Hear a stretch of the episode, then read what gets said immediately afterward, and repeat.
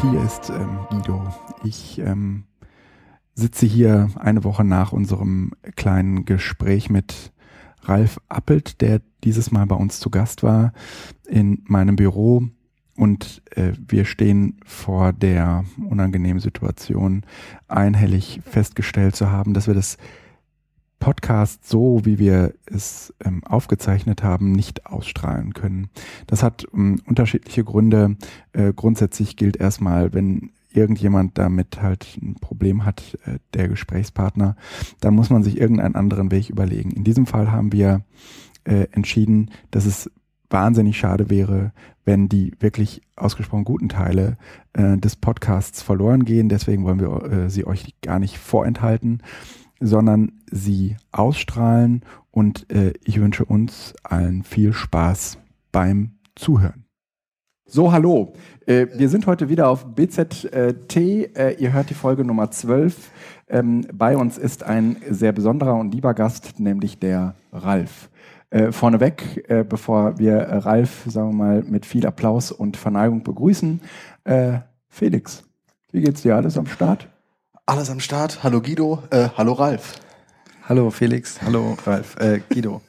Hallo, ihr zwei. Ihr macht mich ganz verrückt. Ja, wir ähm, müssen jetzt Dinge erzählen, die wir schon einmal erzählt haben. Vieles davon wird uns bekannt vorkommen, aber einiges ist doch wieder neu. Viel, vieles wird uns bekannt vorkommen, ist auch ganz großartig. Wen interessiert denn das? ähm, unsere Abzeit, unsere, einen unsere sehr intelligenten, äh, weisen Spruch. Wir sollten an die Zuhörer denken. ähm, Nee, aber wir machen das ja auch so ein bisschen für uns. Ja? Ähm, nicht nur, aber ich will sagen, die, die Zuhörer da draußen sind uns wichtig und äh, wertvoll, aber nichtsdestotrotz. die wichtigere Hälfte der Zuhörer sitzt hier. Danke. auch auch Ja. quantitativ. Äh, Ja. ma- ja, man muss mal sagen, Nicht äh, Ralf ist einer, einer unserer treu, treuesten Hörer, seit der ersten Folge dabei. Und zwar mit äh, lebendigen Kommentaren vor allen Dingen. Ja, ähm, Das, gerade am Anfang in der ersten Phase war das für uns total wichtig, dass du, äh, äh, das meine ich sehr ernst. Ja, Meine wir hatten Güte, das Gefühl, es ist jemand da, der uns zuhört. es, es kommt jetzt fast in den falschen Hals, aber ich meine das wirklich sehr ernst, weil ähm, wenn man hier so sitzt, dann kriegt man das nicht so richtig mit, äh, was am Ende da draußen passiert. ja. Und äh, wir sind auf vielerlei Rückmeldungen angewiesen. Wir merken, dass es immer mehr werden. Aber es war am Anfang, wenn du die erste Sendung machst, äh, ist das halt total wenig. Und da sind gerade irgendwie Rückmeldungen von Leuten wie dir äh, besonders wichtig. Ja, ich, ähm, also da würde ich gerne direkt zwei Anmerkungen zu loswerden. Nämlich zum einen, dass es mich sehr freut, heute hier zu sein, weil immer wenn ich euren Podcast höre, fallen mir tausend Kommentare ein, Ja. die ich am liebsten gerne sofort reinquasseln möchte. Und das geht aber immer nicht, ja. weil ich gerade in der Bahn sitze oder beim Sport oder Ja. sonst irgend beim Sport sitze übrigens. Ähm, Du machst Sport. Das täuscht. Jedenfalls ähm, denke ich immer so, ach, da würde ich jetzt gerne was zu sagen oder das könnt ihr doch so nicht sagen oder und ich habe noch keine Möglichkeit gefunden, da direkt meine Kommentare entsprechend zu platzieren, auch noch an der Stelle, wo Ja. ihr äh, das gerade sagt. Und äh, das ist der eine Grund, warum ich mich freue, hier zu sein. Und der andere Grund, das hat weniger damit zu tun, warum ich hier bin, sondern eher, warum ich gerne eurem Podcast auch in der ersten Zeit schon äh, Feedback gegeben habe, ist ja äh, der eigene jämmerliche Podcast, den ich betreibe. Äh, Klar, dass du das seinen- unterbringen willst. Aber Mit seinen anderthalb Ausgaben. Ja, gut, das will jetzt keiner hören. da, doch, doch, doch, doch, doch. Nein, also der Ralf. Plug den mal. Der, der Ralf macht äh, einen sehr schönen Podcast mit seiner Frau zusammen. Ähm, das hat ein bisschen was mit seinem früheren Leben zu tun. Genau. Wir machen einen äh, Podcast mit Erste-Hilfe-Tipps. Und äh, sind, glaube ich, aber bisher über drei Ausgaben nicht rausgekommen. Und auch für uns waren natürlich die ersten Kommentare die allerwichtigsten. Und hey Guido, Ja. äh, es wäre komisch, wenn du nicht derjenige gewesen wärst, der Kommentare geschrieben hätte. Na, da, da äh, bin ich, ähm, da bin ich, da bin ich ja ganz egoistisch. Ich denke mir, äh, du wirst wahrscheinlich auch der Nächste sein, der unser Projekt wieder. Ja, ja, ja, natürlich. Ja, das ist dieses Homie-Pusher-Zeug. Ja. Ja. Äh, wenn man nicht weiß, ob irgendwer einen mag, dann ähm, mag man erstmal andere Leute und hofft, dass die einen zurückmögen. Zurückmögen. So. Ja, so, so, so, bei Twitter hat das super funktioniert. Ja, das ist ja, ich meine, Ist das nicht das Grundprinzip von Social Media? auch von mögen irgendwie. Also, ja, ne? also ich meine, wenn ich irgendwo jemand mag, dann zeige ich ihm doch erstmal, dass ich ihn mag und hoffe, dass er mich dann auch mag und dann so, oder? ja, ich glaube, es ist schon auch okay, aber äh, insofern, ich wollte das hier nochmal, Ja. ich wollte einfach unseren Podcast nochmal platzieren. Ja. Erstehilfetipps.net. Ach, Ja. ihr habt sogar eine eigene Domain. Ja, ja, ja. ja. Mit, Erstehilfetipps.net. ja. Ja. Und Gut, kommt ihr- in die Shownotes. Und es ist, ja, ja, ja, ja, Shownotes. Mach, mach ich gleich, mach Ja. ich gleich. Wenn der Ralf hat ja gleich einen längeren Monolog, dann äh, so. werde ich das machen. Äh, Ja, aber da sollen wir zuhören. Ich würde gerne aber noch meine Frau grüßen und sagen, hey, und wir könnten auch mal eine neue Ausgabe machen. das heißt, du hörst es mit deiner Frau zusammen?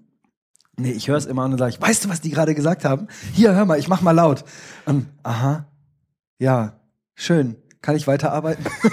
und dann sage ich, ja, aber das ist doch, ist das nicht? Ja. Und dann höre ich alleine weiter. Oh je. Also Okay. sie kriegt die besten Stellen immer präsentiert und ähm, Also das bedeutet, wir sind noch nicht äh, familientauglich genug irgendwie so richtig. ähm, die, die Oder ist kritische Masse ist noch nicht erreicht. Nee, familientauglich eh nicht. Ähm, weil ihr immer so spät abends äh, podcastet, da schlafen meine Kinder schon. Ja, ja, aber live ist ja eh sehr. Aber ich verstehe schon, ja.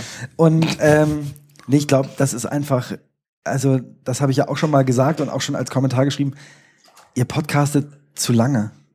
Oh, Also sag ich, ja. Also ja. Aber das habe ich. Wir können jetzt hier gerne in den äh, Ring steigen, ja. Ähm, grundsätzlich ja. reicht. So, aber ähm, ich höre gerne Podcasts über vier Stunden. Ja, das haben wir also auch ich meine, wir sind ja alle. Metaebenen äh, geschädigt, Ja, ja. also zumindest ich bin Nee, Metaebenen. aber es ist, es ist doch auch ganz ehrlich das so. sind halt drei Laufeinheiten. ja. Ja. Das ist doch okay. Wenn, wenn man sich mal wirklich Kann man das nicht unterbrechen? und Oder ernsthaft sind wir so, so stringent in unserer Argumentation, dass man da nicht rausgehen Aber kann? hätte ich einen Viertelstunden-Podcast, wären das für mich auch drei Laufeinheiten. Weißt du, so musst du das mal sehen. Ah, okay, das. Nee, aber mal ganz ehrlich, wir nehmen uns seltenst für Dinge ja Zeit im Leben, weil wir immer irgendwie da sagen, das können wir in kleinen Häppchen aufbereiten. Das ganze Netz ist voll davon, von kleinen Wissenshäppchen. Das Problem an diesen kleinen Wissenshäppchen ist meistens, ähm, so richtig tief in die Tiefe kann man gar nicht gehen. Die Frage ist, ob uns das gelingt. ja? Aber Danke, äh, dass du die das- Pointe dann schon selbst verwandelst. ja, umgekehrt könnte man auch sagen, die, die Lösung dafür wäre zu sagen, wir machen zukünftig äh, das Gerät nur noch an, kurz bevor wir die, kurz bevor die Pointe kommt. Ne? Also wir reden im Prinzip äh, zwei Stunden miteinander und zehn Minuten vor Schluss machen wir das Gerät an. Wenn wir wüssten, wann Schluss ist, Ja. wäre das überhaupt kein Ding. Also ne? es soll auch keine grundsätzliche Kritik sein. Ich habe halt einfach Schwierigkeiten, das so am Stück zu hören. Und ähm, ich, ich erlebe das auch nicht, als würdet ihr in die Tiefe gehen. Ich habe aber das Gefühl, als würde ich mit euch, also das ist eigentlich meine Lieblingssituation. Ich sitze mit euch irgendwo in der Kneipe und höre euch beim Reden zu und mir fehlt halt im Moment, also im Moment nicht, aber sonst immer die Möglichkeit dazwischen zu quatschen. Ich glaube, das ist aber auch äh, von uns so ein bisschen diese Intention gewesen. Ja. Also eher, äh, wir sehen uns zu selten und wir nutzen jetzt den Podcast, damit wir uns öfter sehen. Und äh, als äh, Dankeschön nach außen äh, Ja. stellen wir unser Gespräch noch irgendwie auf eine Webseite. Hallo, ich bin's wieder. Das Gespräch mit Felix, Ralf und mir ist im äh, Tagungszentrum in Hattingen entstanden und äh, der Grund, weswegen Ralf zu Besuch war, äh, ist ähm, ein ist meine Teamtagung gewesen mit den Freien, mit denen ich die Seminare in Hattingen äh, durchführe und äh, Ralf hat eine Phase während dieser Teamtagung moderiert, die sich Design Design Thinking nennt. Und ähm, davon wird Ralf äh, jetzt auch Näheres erklären und berichten. Äh, dazu habe ich dich eingeladen. Du hattest irgendwie auf dem letzten EduCamp, als wir zusammen eine WG mit Blanche hatten, ähm, ganz nett äh, hatten wir darüber geplaudert und ähm, ich war dann auch relativ froh, dass äh, aus dieser netten Plauderei ähm, ernst wurde. Und jetzt warst du hier und wir hatten am Ende nur fünf Stunden Zeit. Es sind dann irgendwie fünfeinhalb geworden, weil die Nachbesprechung so lange gedauert hat. Ähm, aber erzähl doch erst einmal, was für dich, äh, also wie bist du überhaupt an dieses Design Thinking Ding drangekommen? Und zweitens, ähm, wie, wie funktioniert das dann, wenn man das macht? Richtig Ja, also zum einen muss man mal sagen, dieser Begriff Design Thinking, für mich ist der so ein bisschen irreführend. Äh, gleichzeitig vielleicht für jemanden, der sich damit noch nicht beschäftigt hat, auch so abstrakt, dass man denkt, ja, was, was hat das jetzt mit Design und Mhm. Thinking und hm. ähm, das macht erstmal so den Eindruck, als ging es um irgendetwas ganz Kreatives, was es im Endeffekt dann vielleicht schon auch ist, aber eben nicht im Sinne von der Designer macht irgendwas. Äh, da kommt es aber, wenn ich das richtig verstanden habe, irgendwie her, so dass äh, man so ein bisschen eine Denkweise entwickeln soll wie ein Designer, auch wenn man andere Dinge Ja. bedenkt und nicht unbedingt im Sinne von, wir gestalten jetzt mal optisch ein Produkt oder sowas. Und ähm, ja, die Grundprinzipien sind eigentlich, dass man äh, Prozesse immer wieder durchlaufen kann, wenn man feststellt, äh, es gibt ein Problem und das ist auch so eine Design Thinking Regel, früh und häufig scheitern, um Probleme gar nicht erst groß werden zu lassen. Dann nochmal den einen oder anderen Schritt zurückzumachen und äh, erneut zu durchlaufen. Ähm, Wie lange dauert denn die Methoden normalerweise, wenn man das macht? Also was ist sozusagen der, der, der Urtyp? Kann ich dir nicht sagen. Also okay. ich habe das schon mehrfach in so einem Barcamp-artigen Format gemacht. Mhm. Und ich habe auch zumindest schon davon gelesen, dass es über sehr lange Zeiträume geht. Ich glaube, es hängt eher davon ab, was man sich für ein Problem vorknüpft. Also der Klassiker ist irgendwie diese Wallet-Übung. Also so erfinde die perfekte Geldbörse. Das ist so das, was man mhm. bei einem Barcamp macht. Ähm, um das Prinzip von Design Thinking mal zu erklären. Mhm. Und du könntest aber eben. Weil es sehr produktorientiert ist. Ja, ja, und weil das auch so, da brauchst du, da ist jeder Experte, ähm, das ist einfach so klein und handhabbar, dass du das relativ schnell ja. durchrocken ja. kannst. Ja. Ähm, da hat, weiß auch jeder sofort, wo der Schuh drückt und jeder hat ein bisschen andere Anforderungen so. Ich glaube, das ist der Grund, warum man schnell mal so eine Übung macht. Äh, du kannst aber letztlich, ähm, ich glaube, es gibt nichts, was man damit nicht auch beackern könnte, wenn man das will. Ähm, aber wenn du sagst, du willst die Elbphilharmonie bauen, sieht man ja, dann kann es eben länger dauern. auch wenn das vielleicht nicht mit Design Thinking passiert ist. Ähm, aber auch so ein Projekt könnte man, also wenn man sozusagen nicht davon ausgeht, ja, wir wollen das Ding bauen, jetzt brauchen wir Design Thinking, das wäre nicht die richtige Lösung. Aber wenn man, wenn die Frage ist, ja, wie kriegen wir denn, äh, wir wollen den Leuten ähm, Kultur bieten in Hamburg, was müsste man denn haben? Mhm. Äh, dann könnte man so vorgehen. Oder es gibt ein schönes Beispiel vom Zoo in Hannover das äh, viel zitiert wird.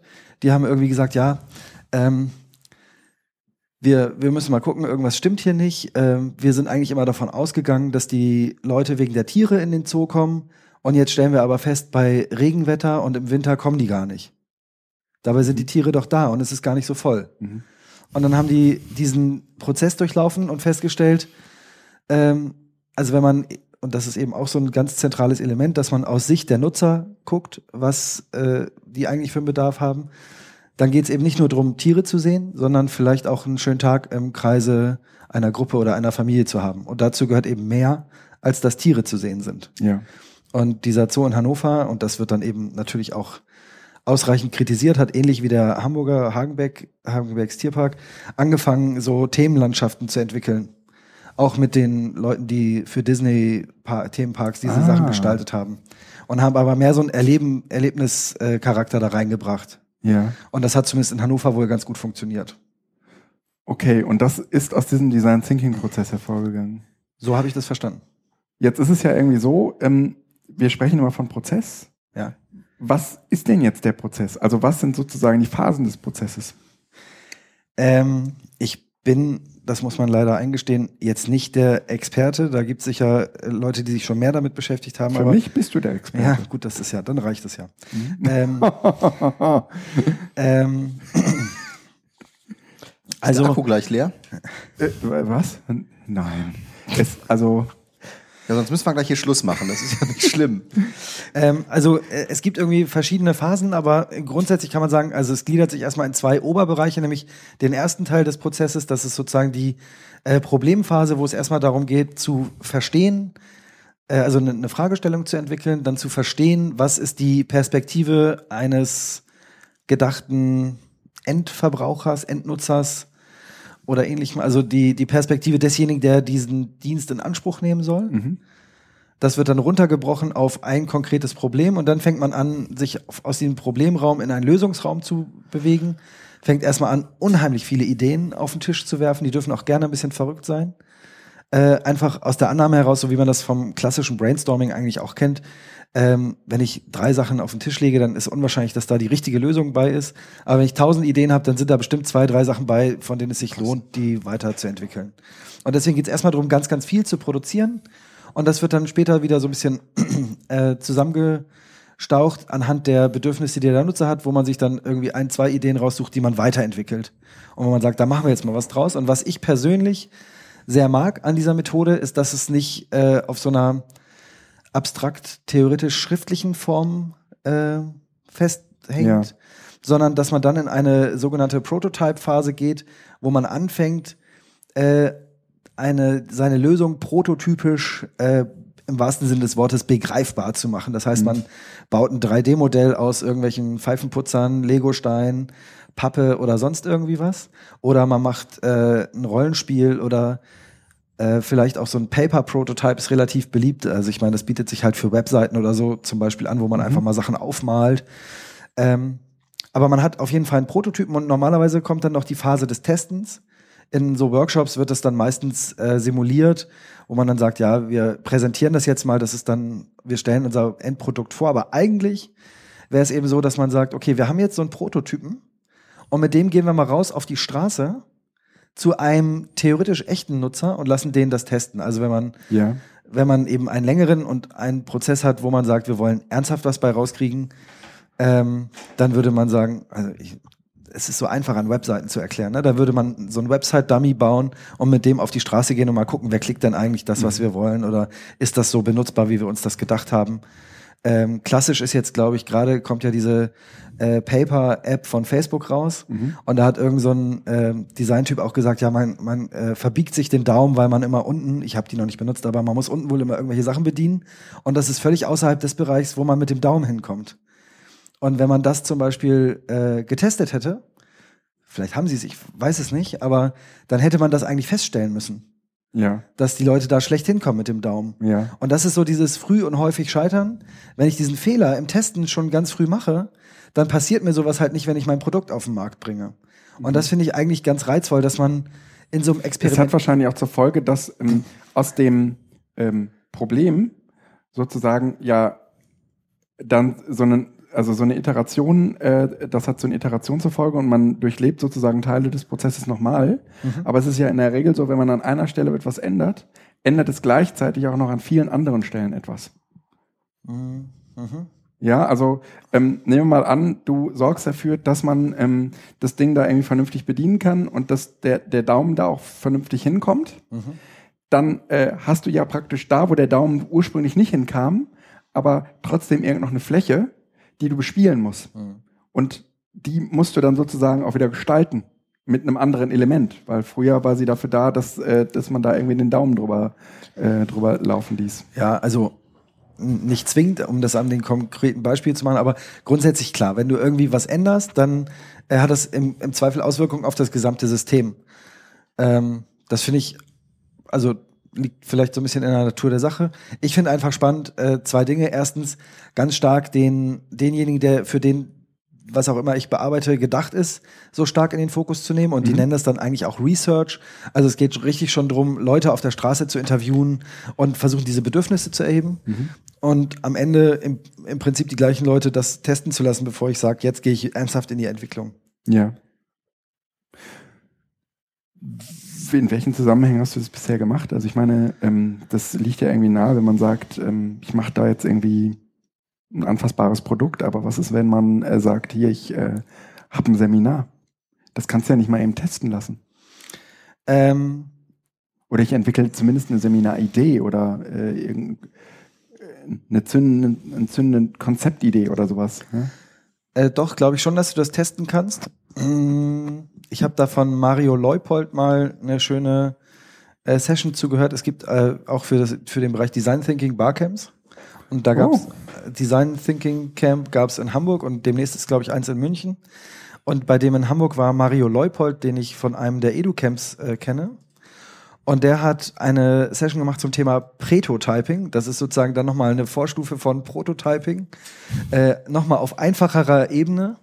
Und da haben wir uns auch drüber unterhalten, wie man das mit Dienstleistungen macht und zum Beispiel mit Seminaren. Und ein Vorschlag war, äh, für ein Seminar, das es gar nicht gibt, äh, mal eine Seminarankündigung zu schreiben und zu gucken, ob Leute sich für sowas anmelden würden.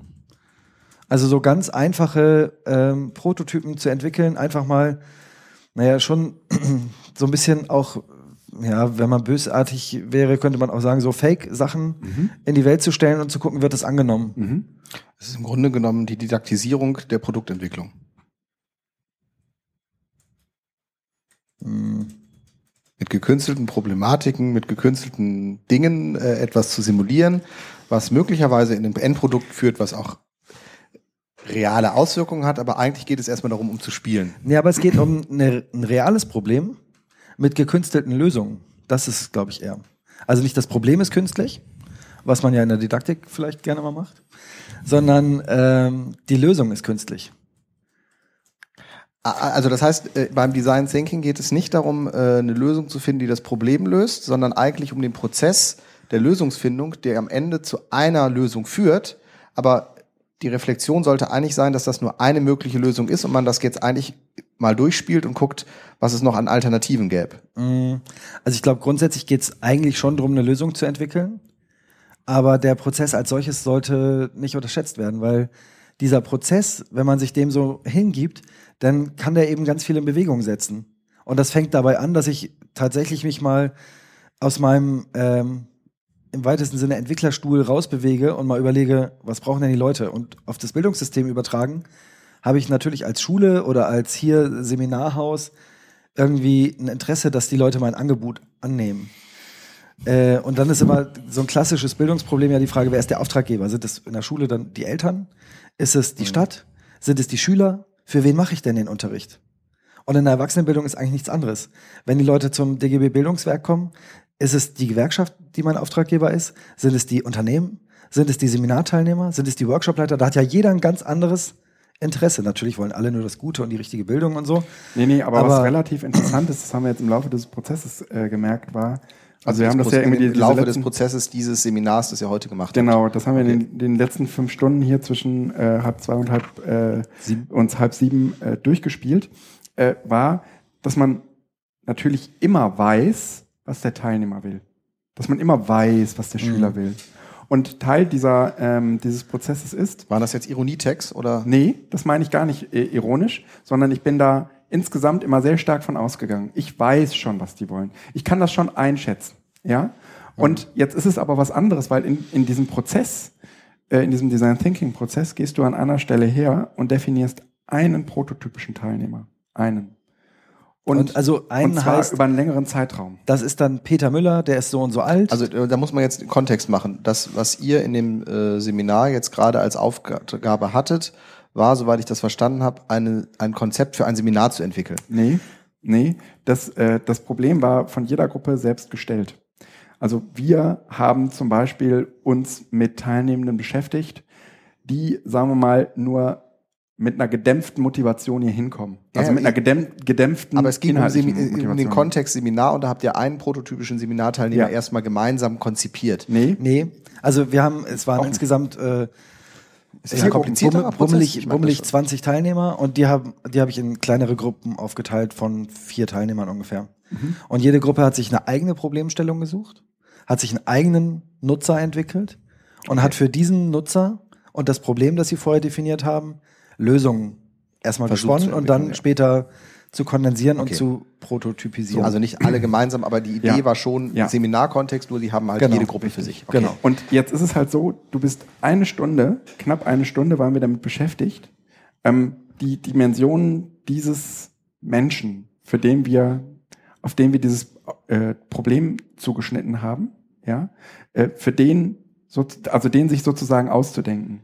Und wenn man das eine Stunde lang gemacht hat, dann ist man in so einem Modus drin, dass man denkt wie der. Ja, also weil du die ganze Zeit dir vorstellst, wie der ist. Mhm. Und zwar in allen Kleinigkeiten, in allen Lebenslagen, ja. Äh, wie heißt die Freundin? Wie alt ist der? Wie viele Kinder? Wie oft geschieden? Äh, wo arbeitet der? Was hat er für eine Ausbildung? All diese Dinge. Wie verbringt er seine Freizeit? Was sind genau. seine Vorlieben? Also wirklich. Was hört so er für Musik? Alles. Ja. Recht umfassendes und, Bild. Genau. Und das hast du eine Stunde gemacht. Und danach guckst du dir nochmal dein Problem an. Und du wirst relativ schnell merken, dass das Problem ähm, einen anderen Fokus bekommen hat. Weil es jetzt wesentlich stär stärker geprägt ist von dem Bild, das du dir von dem Teilnehmenden gemacht hast, als davon, was du dir unter Teilnehmenden vorstellst. Ich mag das, mach das jetzt extra mal so in, in äh, Anführungsstriche, weil der Teilnehmende, den gibt es natürlich gar nicht, sondern, oder die Teilnehmende, sondern es sind immer irgendwie sehr besondere Menschen. Alles. Und so ist es ja mit Schülern letztendlich auch. Ja, du hast in der Klasse irgendwie, aber, da kannst du noch nicht mal einen Durchschnitt bilden, sondern du nimmst dir einen raus. Ja. Aber du theoretisierst und in dieser Abstraktion, die du damit natürlich machst, hast du auch die Relativität dann mit drin. Also du weißt, dass wenn du eins wenn du ein Exempel äh, versuchst zu kondensieren, Mhm. Dass auch klar ist, dass es immer nur eine Teilbetrachtung Na ist. klar, und das ist natürlich. automatisch dann drin. Also Klar. Natürlich. Äh, und Das heißt aber finde ich auch, das jetzt nicht problematisch. nee, das heißt aber auch, du, klingt so, so trivial irgendwie. Es klingt so, so. Du löst- Wird das nicht immer so gemacht? du löst Probleme nicht für entwickelt? Menschen, sondern für einen ganz bestimmten. Und das ist sozusagen, das, das ist aus meiner Weil du es hinterher messen kannst. Du kannst nämlich gucken, passt das, was ich hier als Lösung gehabt habe, auf das, was wir uns vorher gestellt haben. wenn du Das bis heißt, in diese es Testphase kommst. Ja, genau. ja. Aber ähm, du, du kommst praktisch in so eine Situation, dass du, ähm, dass, dass du die Lösung, die, äh, die du dir äh, überlegst oder die du kon dir konstruierst, dass das keine ist, die man als ein Allheilmittel verkaufen kann, sondern dass das eine ist, die für diesen Teilnehmenden entwickelt wurde. Ja? Und äh, das ist aus meiner Sicht eine, eine sehr wichtige Betrachtungsweise, weil wir nämlich auch als Pädagogen in der Regel nie in der Lage sind, sagen wir mal, so, so, so ein Mittelchen zu haben, was bei allem hilft. Ja? Und was auch für alle hilft. Ja? Da, also das kriegst du natürlich damit auch nicht hin, ne? Aber also ich glaube, was, was schon spannend ist an dieser Perspektivübernahme für diesen einen, letztlich ja auch fingierten Nutzer, ist halt, ähm, also das, das kennen wir ja auch, wenn du irgendwo Seminare machst oder ich weiß nicht, wie das in der Schule ist, ähm, man hat dann auch so dieses, Komm mal vorbei. oh, da werden alle, alle werden das doof finden. Irgendwelche Aspekte, ne, wo du denkst, das geht gar nicht. Und was ist das Ende vom Lied? Da ist niemand drüber gestolpert, aber die haben sich über irgendwas ganz anderes unheimlich aufgeregt. Da hast du überhaupt nicht dran gedacht, weil das nicht deine Baustelle ist. Also ich sag mal, ja, die ersten Jahre wir so mit unseren Smartphones unterwegs. Und äh, wie war das für uns wichtig, dass irgendwo WLAN ist, zum Beispiel? Oder äh, dass wir irgendwo unsere Rechner laden können? Oder irgendwie, äh, du bist in einem Hotelzimmer und denkst ja, wie, ich kann, ich kann zwar ins Internet, aber nur mit dem Kabelmodem oder äh, ich, ich komme nicht an die Netzwerkdose oder so. Du warst halt so eine Ausnahmeerscheinung. Jemand, der im Hotel arbeitet und gesagt hat, ja, aber wieso, die Leute kommen ja sowieso so und so. Und für die, also einfach diese Perspektivübernahme, ne? Man, jeder hat halt so sein eigenes Problemchen. Und du machst in diesem Prozess halt für einen Nutzer, der nicht in deiner Rolle ist, sondern äh, der eben in dieser Nutzerrolle ist, in die du sonst so nicht reinkommst, macht er die Probleme durch. Und so ähnlich, also ich meine, letztlich muss man sagen, die Teilnehmer, die ich da heute hatte, waren ja alles Dozenten, jahrelang erprobte Dozenten in der Erwachsenenbildung, ähm, die heute, unabhängig davon, ob wir Design Thinking gemacht haben oder nicht, auch nochmal, wenn sie das bewusst reflektieren, eine Perspektivübernahme hatten, nämlich mal wieder Teilnehmer zu sein. Mit allem, was dazugehört. Mit anderen Teilnehmern, die Quatsch machen, mit Teilnehmern, die die Methode kritisieren, mit Teilnehmern, die sich irgendwann zwischendurch ausklinken, die lieber mit der Familie telefonieren und, und, und. Und ich glaube, das ist halt. Dozenten, die einen als Teilnehmer behandeln. Ja, also äh, letztlich alles, was irgendwie denkbar ist. Und das ist halt ganz spannend, äh, sich auch so viel Zeit zu nehmen für diese Perspektivübernahme, die natürlich theoretisch bleibt, ein Stück weit. Andererseits, und das haben wir jetzt heute nicht so ausgiebig gemacht, ähm, schon auch auf so einer Art, ähm, also ich hatte es vorhin, glaube ich, schon mal gesagt, auf so einer Research-Phase basiert, wo du auf die Straße gehst, Leute interviewst, die halt eigentlich deinen Typen charakterisieren können. Also wenn du sagst, ich suche jemanden, der ähm, keine Ahnung, durch Hamburg flaniert, dann gehst halt hin und suchst dir Touristen. Wenn du sagst, ich suche Leute, die zu Autorennen gehen, dann gehst du halt eigentlich zum Autorennen und sprichst da mit den Leuten. Und ich erinnere mich an eine äh, Präsentation von einer Firma, die heißt Sinner Schra, das ist so eine Werbeagentur in Hamburg. Und die haben äh, für Skoda mal irgendein Projekt entwickelt, die wollten Werbung bei so einem Eishockey-Team machen, das sie sponsoren. Und dann ging es darum, was brauchen denn eigentlich die Fans dieser Eishockeymannschaft von Skoda? Ja, eigentlich ja erstmal gar nichts. Und was haben die aber gemacht? Die haben eine sogenannte Service-Safari gemacht. Das heißt, die sind hingegangen mit ihrem Team und haben vom von wir besorgen uns das Ticket, bis das Spiel ist. Die sind zum Spiel gegangen, haben das gemacht, was jeder Fan auch macht, haben sich da eine Currywurst gekauft, haben vielleicht mit drei Leuten gesprochen, sind wieder mit der vollen S-Bahn nach Hause gefahren und haben das mal so voll erlebt wie so ein Fan. Und dann war denen irgendwie klar, alles klar, was Skoda für die Fans tun kann, ist das und das. Ich weiß nicht mehr genau, was es war, aber ich fand diese Herangehensweise einfach so spannend, mal zu sagen, okay, dann lass uns das mal nicht in dieser hippen, coolen, warmen Werbeagentur entscheiden, wo wir irgendwelche Photoshop gebastelten Ideen haben, sondern lass uns das mal durchleben. Und mal gucken, was da vor Ort Ja. eigentlich das Problem ist. Ja. So, und wir kennen das aus der Schule, man macht dann so eine Unterrichtshospitation oder so. Aber warum macht man, warum nimmt man nicht nochmal am Unterricht teil? So wie ein Schüler, der seinen schweren Rucksack dahin schleppt, der dies und das und jenes. Das ist eine ganz andere Perspektive als der Lehrer, der nämlich bequem seine Jacke im Lehrerzimmer abhängt, seinen Kram da hat und, und, und. Das ist ein anderes Leben. Und also, äh, ich habe das auf eurer Themenliste gesehen.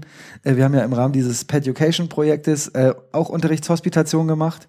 Und ähm, da haben wir aber, da haben wir auch am Unterricht teilgenommen, äh, aus Beobachterperspektive. Und äh, ich hatte aber auch kein Lehrerzimmer. Und ähm, ich war da sozusagen Gast. Ich, ich, ich war äh, noch, noch weniger äh, integriert in dieser Schule als die Schüler und musste auch immer gucken, wo muss ich eigentlich hin und so. Für einen Lehrer ist das alles klar, aber für Mhm. jemanden, der meinetwegen gerade an die Schule wechselt, ist das eben ein ganz anderes Ding. Mhm. Und ich glaube, die wenigsten Schulen haben sich ernsthaft mal in die Lage versetzt, was passiert eigentlich, wenn jemand hier an der Schule anfängt? Wie erlebt er das? Wie ist das für Kinder, wenn die an eine Schule kommen und alles ist plötzlich so riesig, ich kenne keinen mehr und und und. Also das bewegt mich gerade, weil unsere Tochter bald in die Grundschule kommt. Die sind vielleicht auch noch auf sowas vorbereitet, aber gerade so Thema Schulwechsel, glaube ich, würde sich niemand auf die Fahnen schreiben, dass er das mal gut angeguckt hat.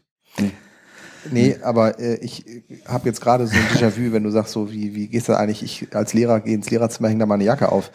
Ähm, ist jetzt ein bisschen off-topic, aber äh, die, die, die Enge, die alleine herrscht, wenn da zwei Schüler an einem Tisch sitzen mit ihren Ordnern, Büchern und sonst was, ich könnte so nicht arbeiten.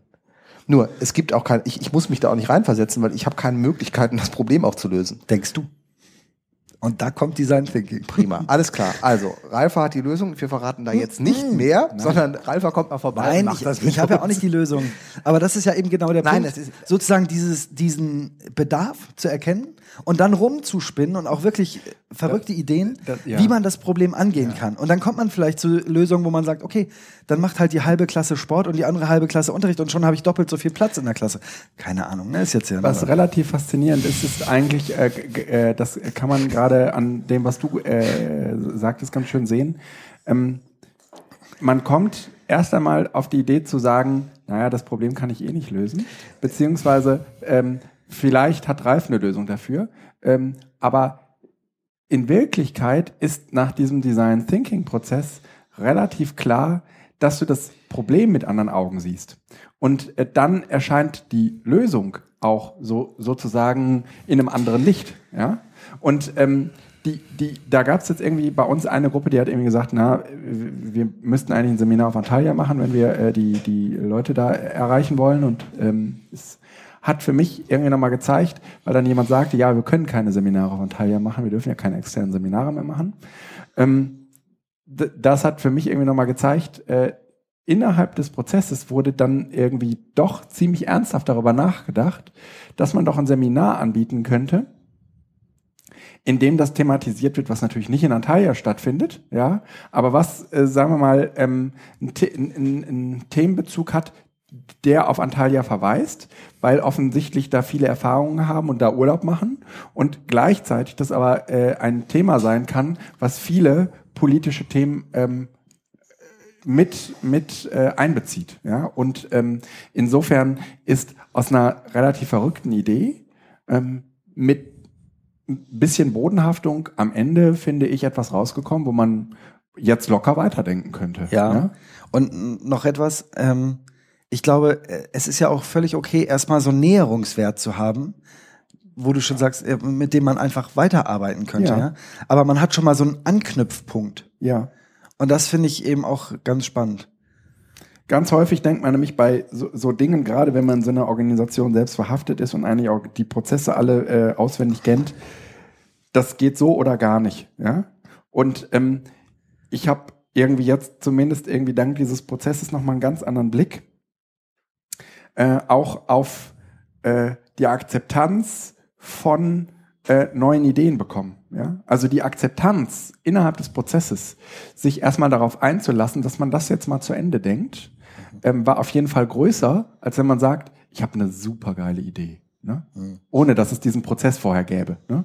Dann kommt relativ häufig irgendwie, nachdem man die gesagt hat, naja, und was machen wir dann äh, mit der Rahmenbedingung XY? Und ich sage, habe ich mir noch keine Gedanken zu gemacht, aber findest du die Idee nicht auch geil?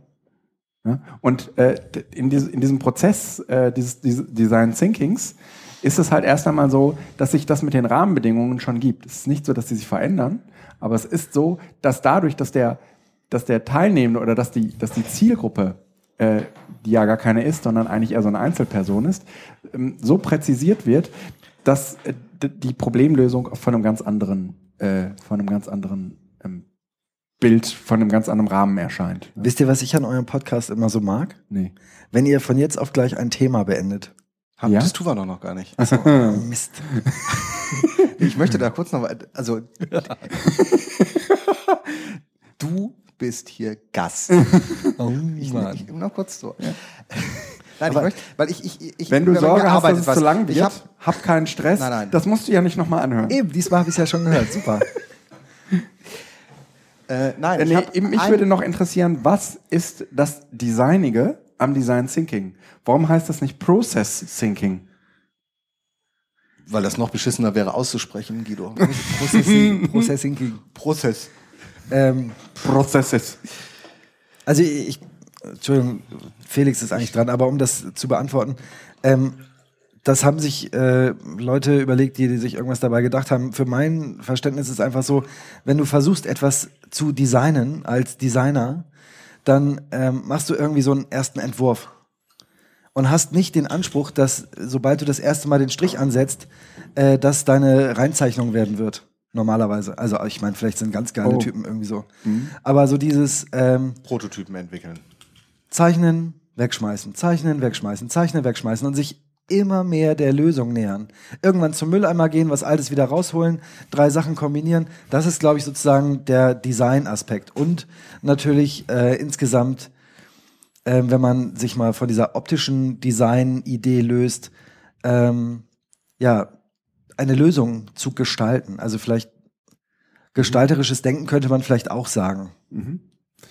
Ähm, e- eine Sache ist mir noch wichtig, die ich zumindest beim Lesen des Wikipedias-Artikels ist mir nochmal klar geworden, dass es offensichtlich so ist, dass man es normalerweise interdisziplinär tut. Genau. Also ideal wäre, wenn die Teams, die dran arbeiten, äh, sogenannte T-shaped People sind. Das heißt, die haben ein äh, Breitenwissen und äh, in irgendwas sind sie Experte. Aber dieses Expertenwissen soll bitteschön aus möglichst unterschiedlichen Domänen kommen, äh, um einfach auch ähm, zu vermeiden, dass alle sowieso schon so eine gemeinsame Denkrichtung haben. Das war heute ein bisschen schwierig, weil eigentlich Alle Pädagogen waren. alle so Erwachsenenbildung, Pädagogen, ich meine, da hat auch jeder natürlich noch, bringt noch sein ganzes anderes Gepäck mit, aber ähm, das war schon fast zugleich. Ja, also ja. man, es wäre sicher gut gewesen, tatsächlich ein paar unterschiedliche Leute da drin zu haben. Ja. Geschenkt. Also ich meine, es hat ja. trotzdem sozusagen für unseren Zweck funktioniert. Ja. Felix, bist du noch wach? Ich bin noch wach, ja. Ich, äh, ich versuche, ähm, Gedanken zu sortieren, weil ähm, ich, ich finde das Konzept total gut. Da, darum geht's nicht, aber man muss ja immer so ein bisschen auch überlegen und haken oder sowas. Ähm, man, ich glaube, man kann dieses ganze ähm, Produkt- und ergebnisorientierte Denken, ähm, also so ein Gedanken, den ich im Kopf hatte, eben, wo bleibt der utopische Überschuss? Also, wenn ich jetzt ähm, mit der Situation der Schulgründung mich hingesetzt hätte, hätte ein Konzept entwickelt, wäre damit rausgegangen an die Eltern, an die Kinder, an die Stadt und hätte geguckt, was wollen die? Dann wäre niemals das rausgekommen, was wir im Moment haben. Das ist ja übrigens das, was Henry Ford auch gesagt hat. Weiß nicht, ob ihr das äh, Zitat kennt. Wenn er damals die Menschen gefragt hätte, was sie wollen, hätten sie gesagt, schnellere Pferde. Genau. Und nicht, Und nicht Autos. und das ist, da, und das ist eben ein Prozess, der nicht aus Design Thinking entstanden ist. Ja. Also deshalb muss man auch gucken, an welchen Punkten setzt man das an. Das heißt, es gibt Prozesse, wo das sehr, sehr sinnvoll ist, weil man nämlich ein Problem hat, also ein Problem erahnt, ein reales Problem, wo man sagt, hier existiert ein Problem oder eine Unzufriedenheit von Konsument zum Produkt. Aber es gibt eben auch Situationen, wo man sagen muss, hier ist es vielleicht besser, einen eine Idee zu entwickeln, die man dann erstmal loslässt und die Probleme, die dann, dann darauf entstehen, über einen Design Thinking Prozess äh, zu bearbeiten. Ähm, also ich wollte, möchte damit nur so eine Relativität machen, weil Ja. äh, Schulgründung und sowas oder beziehungsweise auch Projekte, ich glaube, manchmal ist es auch gut, äh, eine Utopie mit reinzusetzen, die eben nicht äh, im Sinne einer ökonomischen Konsumentenbefriedigung und Problemlösung dann gemacht ist. Denn wenn man heute auf die Straße geht und fragt, was wollen Sie, dann möchte man, möchten alle Abitur haben Ja. und äh, auch keiner möchte Noten abschaffen. Mhm. Echt nicht? Nee. Nee. Nee, nee.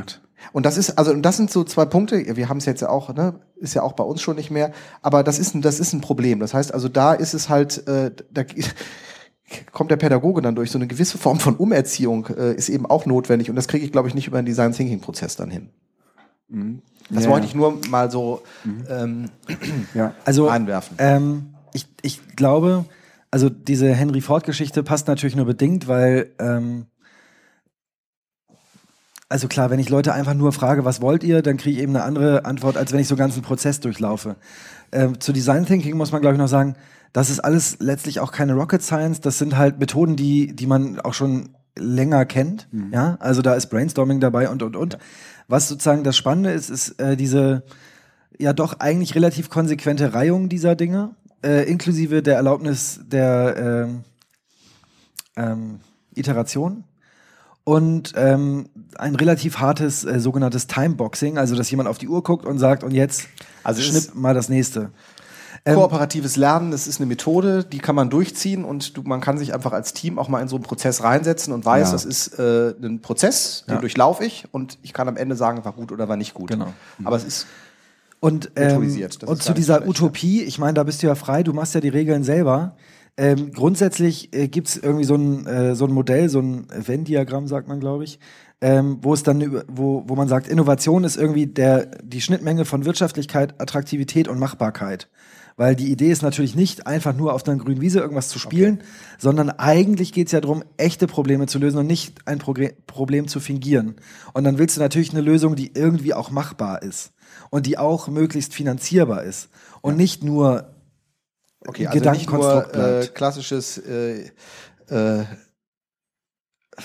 ich will jetzt keine Namen oder sonst was nennen, aber so absolut äh, fantasieren Mhm. äh, und so wie du das gerade gesagt hast, die Rahmenbedingungen, die sind doch egal. Aber ist Ja. die Idee nicht super? Dann denke ich, ja, super, okay, also tolle Ideen kann ich auch entwickeln, aber der Prozess, der jetzt ja eigentlich dann spannend ist, ist, wie kriege ich das in die Rahmenbedingungen genau. rein? Und spannend ist nicht, aber, die sind egal, Das ist sondern dieses Testing-Ding, ja. Das wird ja dann sozusagen an Dann wird's spannend. Ja. Genau. Und trotzdem würde ich sagen, diese Utopie und diese Gedankenfreiheit ist auch Teil des Prozesses und zwar an der Stelle, wo dieses, diese Brainstorming-Phase einsetzt, wo, wo es wirklich heißt, Quantität ist, was zählt. Hau erstmal alles raus. Alles. Und überleg dir von mir aus, wie hätte Superman das Problem gelöst? Um einfach wirklich diese Barrieren mal ein bisschen aus dem Kopf zu kriegen, weil was ganz viel stattfindet, also ich glaube, wo die Leute sich ganz gut unter Kontrolle haben mittlerweile, ist so, sich gegenseitig zu kritisieren. Das hat man gelernt, dass das nicht immer das Richtige ist aber auch sich selbst zu kritisieren, ah, nee, schreibe ich gar nicht auf und so. Das passiert halt schnell. Und manchmal ist halt die, die Kombination aus zwei Verrückten und einer realisierbaren oder einer ganz konkreten Idee, äh, bringt mich vielleicht mal zu was Neuem. Vielleicht auch nicht, keine Ahnung. Aber ähm, das, ich finde es halt ganz spannend, dass es sowohl das eine als auch das andere Element hat. Und ich hatte dann so eine Grafik angezeichnet, die wohl auch ganz typisch ist für Design Thinking. Das sind so zwei Striche, die sind erst ganz dicht beieinander. Da hast du irgendwie so dein Problem, dann gehen sie auseinander. Da, das ist dieser Verstehensraum, wo du anfängst, ähm, einfach dir ein breites Verständnis davon anzueignen, was braucht der Nutzer. Dann konkretisierst du das wieder auf das eigentliche Problem, das du bearbeiten willst. Dann fängst du an, dir dafür Lösungen zu entwickeln, ganz breit wieder. Und dann musst du sagen, okay, und von diesen ganzen Lösungen, die wir zusammengesponnen haben, müssen wir das wieder zusammenschrauben auf eine, die wir mal prototypen wollen. Mhm. Und bevor wir damit wirklich an den Markt gehen, bevor unsere Schule aufmacht, müssen wir irgendwie wissen, ob unser Prototyp von der Schule auch funktioniert. funktioniert, ja. Und wir laden uns mal eine Klasse ein und machen mit denen mal Unterricht und lassen die mal durch unser Gebäude laufen und stellen fest, die stoßen sich alle den Kopf, weil das mit der Decken- Deckenhöhe von 60 Zentimeter doch eine blöde Idee war. Aber wir haben echt viel mehr Pl äh, Klassen auf äh, drei Etagen gekriegt. So, das muss man halt vorher mal testen. Aber es schadet nicht, das mal durchzuspinnen und Ja. dann irgendwann im Prozess zu verwerfen vielleicht. Wenn wir uns auf so eine Sendung vorbereiten, dann schreiben wir in der Regel eine ganze Reihe von ähm, Dingen, die uns so spontan im Kopf sind, in ein Workflowy-Dokument rein und anschließend äh, versuchen wir das äh, irgendwie in eine, naja, sinnvolle Reihenfolge zu bringen, was natürlich in, bei, nach so einem Brainstorming nie so richtig gut gelingt. Deswegen ist das, was häufig bei unseren Podcasts dann passiert, so eine Art Themenhopping. Und äh, jetzt werden wir auch von einem Thema zu einem wirklich vollkommen anderen Thema springen. Ich hätte noch was, und zwar, ich, ähm, das kam so über mehr. Wolltest du noch was sagen? Nein. So, ich, ich, ich es hatte mehrere Auslöser. Ähm, der erste war, sagen wir mal, die Müdigkeit, äh, die Social Media Müdigkeit, die ich bei dir, Felix, festgestellt habe. Ähm, nicht nur Social Media. ja, da, darüber, darüber hatten wir, darüber hatten wir ja dann auch schon mal, äh, zwar nicht im Podcast, aber in der Regel vor Podcasts äh, äh, gesprochen. Ähm, dann hatte ich irgendwie zumindest während der Weihnachtszeit das an mir selbst auch gemerkt, dass ähm, mir andere Dinge wichtig waren. Zum Beispiel bei dem Kindle habe ich festgestellt, du bist nicht mehr in der Lage, über den Kindle äh, irgendwie zu sagen, was du gerade liest. Ja? Also da fällt, also du kannst dieses Empfehlen-Ding bei diesem Kindle funktioniert schlicht und ergreifend nicht. Ja? Ähm, guck mich nicht so groß an. Nee, ich überlege gerade, was du meinst. Weil, äh, also du liest einen Text und du hast irgendwie so eine Stelle, du markierst sie, du meinst so, wie du mehr. das früher mit den Büchern auch gemacht hast. Nee, mit Büchern ging okay. das nicht, aber mit vielen, mit vielen digitalen Texten, die ich im Internet gelesen habe, ging das. Ja, okay, ja? okay, okay, okay. Ja, ja. Die habe ich irgendwie in meinem RSS-Reader ja. oder die habe ich in Instapaper oder wo auch immer gelesen. Und dann hab, hatte ich da irgendwie einen Knopf und konnte sagen, hier, den solltet ihr auch mal lesen, ist echt cooles, äh, cooler Stuff. Und ähm, das ging irgendwie auf dem Kindle nicht. Und ich habe mich relativ schnell äh, erschrocken, weil ich mich damit angefreundet hatte, dass das nicht geht. Ich fand es auch für mich jetzt irgendwie gar nicht so wichtig, dass alle lesen konnten, was ich gerade toll finde. Ja? So. Ähm, und da bin ich zum ersten Mal ähm, so ein bisschen äh, wacher geworden, habe gedacht, hm, okay, hier verändert sich gerade was. Vielleicht ist das auch nur bei mir so. Ich hatte das dann bei dir beobachtet. Und dann hatte ich noch einen Artikel ähm, bei Stefan Eberts äh, Acker Hirnrinde gelesen, ähm, der sich eigentlich äh, viel stärker darauf bezog, ähm, dass ihm offensichtlich irgendwie diese ganze Anerferei und das ganze äh, der Ton und so, ja, dass ihm das irgendwie auf den, äh, auf den Zeiger ging. Ähm, äh, aber er auch zum Schluss, sagen wir mal, zu dieser Erkenntnis kommt, äh, eigentlich geht's mir am Arsch vorbei. Ja? Ähm, eigentlich hat es nicht mehr so den Stellenwert in meinem Leben. Und ähm, äh, vielleicht hängt es auch so ein bisschen damit zusammen, dass äh, irgendwie das Zeug jetzt auch irgendwie schon ein Weilchen äh, alt ist ähm, ich weiß nicht, bin äh, seit knapp zehn Jahren jetzt auf Facebook. Scherz. Elf, oder? Äh, Early Adopter. Early Adopter. Ähm, und äh, merke zunehmend an mir selbst, wie mich dieses Mitteilungsbedürfnis selbst so ein bisschen im Stich lässt. Ja? Also ich habe ich hab hab nicht mehr so dieser, diesen, diesen Harndrang zu sagen, oh, das twitter ich aber jetzt ganz schnell weg. Ne? Wisst ihr, was ich meine? Nein, das wisst ihr nicht. Ne? Das ist wahrscheinlich irgendwie nur so mein Ding. Ne? Hm. Seid ihr noch wach? Ja, ja. was? Was? was? Und ähm, bei Felix äh, ist vielleicht irgendwie nochmal eine andere Motivation, aber ähm, ich merke immer mehr, von Leuten, die sagen, ach ja, dieses Facebook und das ist natürlich auch, das sind natürlich auch irgendwie Dinge, die sind hip und die hat man auch irgendwie schon wahrscheinlich vor drei Jahren gesagt, ah, dieses Facebook kotzt mich an, aber ich muss es ja irgendwie machen. Ähm, ähm, aber ich merke zunehmend, äh, also zum Tatort beispielsweise twitter ich kaum noch. Ja, irgendwie ähm, äh, als letztens Jahr auch kam ähm, mit äh, Marina habe ich mal wieder getwittert zu einer zu einer zu, zu einem Fernsehding. Das habe ich früher nur gemacht. Ich habe jetzt für PB21 ähm, äh, so Monitoring-Tools, ähm, so einen Artikel dazu geschrieben und äh, habe mir äh, ThinkUp und TweetNest äh, angeguckt. Das habe ich auch beides irgendwie auf meinem Server installiert. Das sind beides irgendwie so Tools, wo man äh, bei äh, TweetNest halt irgendwie sein äh, Twitter-Archiv ähm, sagen wir mal auf dem neuesten Stand hält und backupt und so ein bisschen irgendwie da drin rumgucken kann. Und wenn man da mal irgendwie guckt, da wird auf der rechten Leiste irgendwie angezeigt, ähm, wie viel man so in den Monaten getwittert hat. Ja, das ist bei mir wirklich abnehmend. Ja, und ähm, also das ist äh, offensichtlich irgendwie so ein Ding. Und ich mache mir da jetzt auch keine großen Sorgen um äh, meine Person und so weiter. Echt nicht? Ich nee wollte äh, aber tatsächlich ähm, mal irgendwie zum Ausdruck bringen ähm, oder mal fragen, ob das bei euch auch so ist, dass sich da so eine Müdigkeit oder so eine, ach, manchmal auch so eine Gleichgültigkeit. So eine Routine, so ein äh, zurückgefahren auf ein produktives Level? Ja, genau. So, so, so, ein, so ein Ding, ja, ja. Wobei das produktive Level eben bei Twitter bedeuten kann, dass man es kaum noch macht. Ja. Ähm, ja, aber das ist doch auch okay. Ich meine, früher, als das alles neu war, haben wir ja tatsächlich jeden Bullshit vertwittert. Und man, Feedback bekommen. Und Feedback bekommen, weil irgendwie es war, da waren schon die Nutzerzahlen irgendwie übersichtlich und ähm, so, das war irgendwie, man hatte sich auf dem Radar. Man kannte sich, ja. ja. Man kannte sich. und jetzt, ich meine, dann haben die irgendwann diese Listen eingeführt, äh, um, äh, um uns vorzugaukeln, wir könnten das immer noch. Ähm, ich glaube halt tatsächlich, ich, ich, ja, ich glaube, dieses, ich muss mal je, jede Information twittern, das lässt halt, das lässt halt tatsächlich nach. Das liegt Gut. aber, glaube ich, auch am Alter. Ja, bei einigen leider auch nicht. Ähm, ja, muss man doch auch mal sagen. Ja, das stimmt. Und ähm, wo man denkt, so irgendwann, äh, Aber weißt du, das krieg ich gar nicht mehr mit.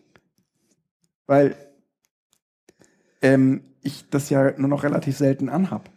ja, ja ich, ich mag es auch gar nicht sagen, weil das äh, früher haben das immer so äh, Twitter-Skeptiker gesagt. Genau, das Wann, wann, wann soll ich das denn noch machen? Ja, nee, aber, das ist gar nicht die Frage. Nein, das Nein, ist aber überhaupt die- nicht mein Impetus. aber gewesen. meine Frage. Ja. Das ist, also ich, Ach, weil du echt? sagst, wann habe ich denn Twitter nochmal an?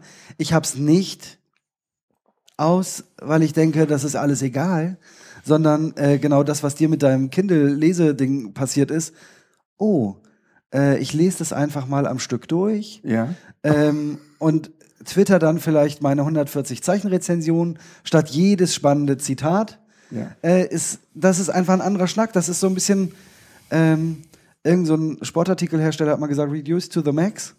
Ähm, sag doch in 140 Zeichen auch was. Und nicht in äh, 20 mal 140 Zeichen, auch nicht viel mehr. Ähm, und ich glaube, das ist, mein Gott, und dann wird es irgendwann Phasen in unserem Leben geben, wo wir sagen, ah, jetzt machen wir aber einen tollen Urlaub und ich will alle Welt dran teilhaben lassen, weil die alle drauf warten, mal Urlaubsfotos zu sehen. Und hey, einige Leute wollen das tatsächlich sehen, die wollen mal ein Foto von irgendwem, der auf Bali ist oder so. Ja, dann mache ich das vielleicht. Vielleicht auch nicht. Ja, aber es, also wie gesagt, mir geht es im Moment eher so, dass ich noch nicht mal, sagen wir mal, das Bedürfnis habe, äh, es zu tun. Also das- Und es liegt gar nicht so sehr am Dienst, ja, sondern es liegt irgendwie daran, Es liegt, ich dass glaube, es so eine Zeit war. Ja? äh, ich, äh, ich glaube, es liegt auch an der Reichweite. Also, ähm, Meinst du, auch, meinst du, er hat keine? Nein, die möglicherweise ist sie zu groß, beziehungsweise du hast es ja eben gesagt, wir kannten im Grunde genommen alle. Also wir hatten alle, also ich sage jetzt mal wir, ich, das war damals so eine Follower-Größe, ich sag mal so von, von, von um die 200, 300 Leute so in diesem Edu-Bereich auch. Und du wusstest, wer da aktiv ist. Und äh, wenn ich an das Edu-Camp in Aachen denke oder äh, in Ilmenau oder sowas, um diese, um diese Zeit, Ja. also das heißt 2009. Oh, ich kenne dich von Twitter. Ja, das, man kannte sich von Twitter und, Und man hat sich endlich haben, das erste Mal gesehen. ohne Ja. Scheiß, also ich habe mit, mit oh, also Jean-Paul Martin und ähm, noch anderen. Axel drumherum. Rausch.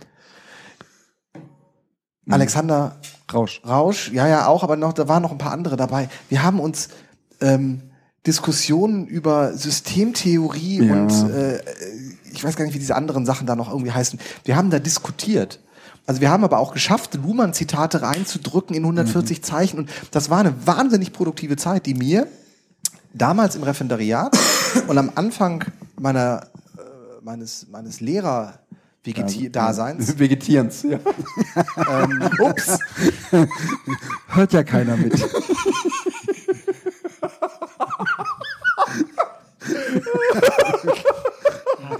Sind Sie.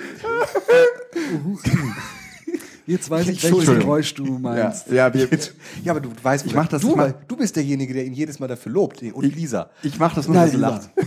Okay, aber was ich eigentlich sage, Also was man für die Hörer mal erklären muss, es gibt hier auf den Kopfhörern ein ganz ekliges Quietschen, Ja. wenn Guido so lustvoll und glücklich lacht. Ja, weil er auch das Mikro immer so in, halb in den Mund steckt. Oh nee, das stimmt nicht. Das ist. Soll man ein Foto machen? mal raus und dann erzähl mal Ist, weiter. es, ist das so? Augenblick. Im Verhältnis zu uns haben wir das hast du das relativ nah an deinem. Du solltest für die Hörer jetzt mal ein äh, Foto äh, in die Shownotes stellen, wie da, wo du das Mikro hast. What are you doing? Ja, mache ich. ich hab, Okay, aber Ja. also es war für mich wirklich in dieser Zeit, wo ich aus der Uni kam, hatte Seminare, du hast dich äh, eigentlich so ne, theoretisch mit den Dingen beschäftigt und dann kommst du ins Referendariat beziehungsweise dann an die Schule und hast du das Gefühl, wo ist jetzt die Nahrung? Also ich habe andere Herausforderungen, aber mir fehlt so ein bisschen das andere. Und da war für mich damals Twitter äh, so ein super Resonanzkörper, um genau das zu kriegen, weil ich da einfach, du hast die Leute da getroffen, die Lisa hat mir unglaublich viel gegeben, einfach durch neue Ideen und sonst was ähm, diese ganzen Begrifflichkeiten Leitmedienwechsel, kulturhistorische Schule, wo ich ja auch Bücher gelesen habe und angefangen habe, mich dazu mit, damit zu beschäftigen. Das kommt, das ist alles Twitter. Aber das ist heute nicht mehr. Das liegt einmal daran, dass ich eben nicht mehr allen Scheiß Twitter kann, weil ich einfach weiß, das lesen Menschen, die ich nicht kenne. Das heißt, ich bin da auch nicht mehr so unbefangen, wie ich das früher war. Äh, Ich gehe auch theoretisch nicht mehr so in die Diskussion rein. Also früher konnte ich einfach sagen, ich übernehme jetzt mal irgendeine Position und pauk die da durch, weil das lesen 300 Leute und im Zweifel sage ich beim nächsten EduCamp, hey Leute, war Spaß. Das geht eben nicht mehr. Und ähm, in, also das ist die eine Dimension, dass es einfach als, als Diskussionsraum nicht mehr trägt. Und das andere ist aber, glaube ich, dass wir alle in ein Alter kommen, also im Sinne von, die Generation wird einfach älter, wo sich die Kommunikationsgewohnheiten verändern. Also wir podcasten jetzt. Was ich, So krass. ja, nein, Der Erste-Hilfe-Podcast, wir sprachen schon drüber. Ja. Ist übrigens eigentlich ewig und drei Jahre alt und wir haben schon mal drei Ausgaben gemacht und es dann wieder eingestellt. Insofern, ey, wir müssen ihr seid eigentlich schon bei der Aufgabe fünf bis sechs dann, ne? Müsst ihr einfach Aber es war auch ein anderes Konzept. Okay. ähm, also er ist auch einer der ganz frühen. Ja, ja. Ja, ja. Ähm, ja, habe ich schon immer gemacht. Aber ich schon, ne? ich, also das heißt, was, was so, was so den Output angeht, den, den habe ich ja durchaus auch, aber eben einer anderen Art.